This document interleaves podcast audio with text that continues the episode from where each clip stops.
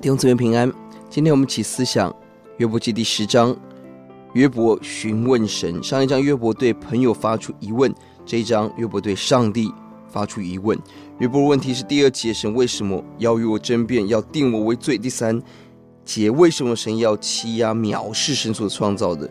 第四神的第四节：神的眼不是肉眼，但为什么要定我有罪？八到十三节，一方面数算神创造的大能，另一方面却质疑为什么神要毁灭我，使我归于尘土？到底神要祝福我，还是攻击我呢？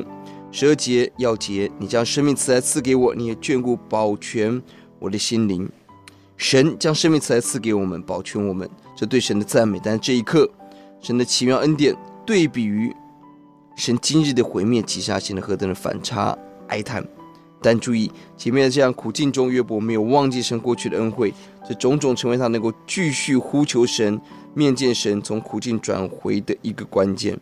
即便我们在苦境中，就是使我们仍相信神已经将，也必定将生命平安赐给我们，必然保全我们的心，在苦难中所思所想，让我们仍是对主的敬畏。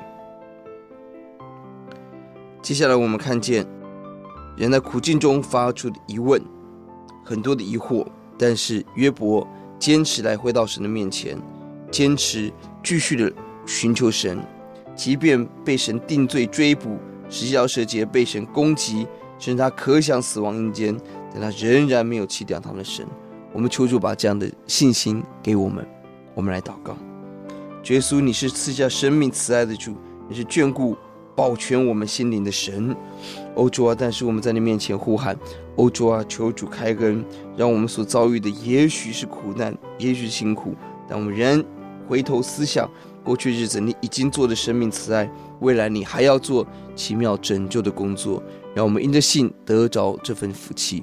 谢谢主，听我们的祷告，奉耶稣的名，阿门。